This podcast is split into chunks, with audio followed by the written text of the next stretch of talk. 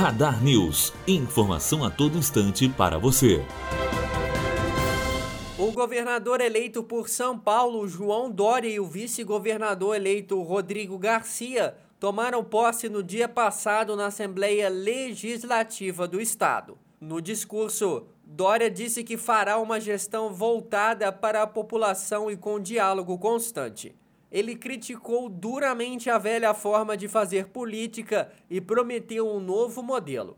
João Dória foi eleito com 51,75% dos votos, derrotando o então governador Márcio França. Matheus Azevedo, aluno do segundo ano de jornalismo direto para a rádio Unifoa, formando para a vida.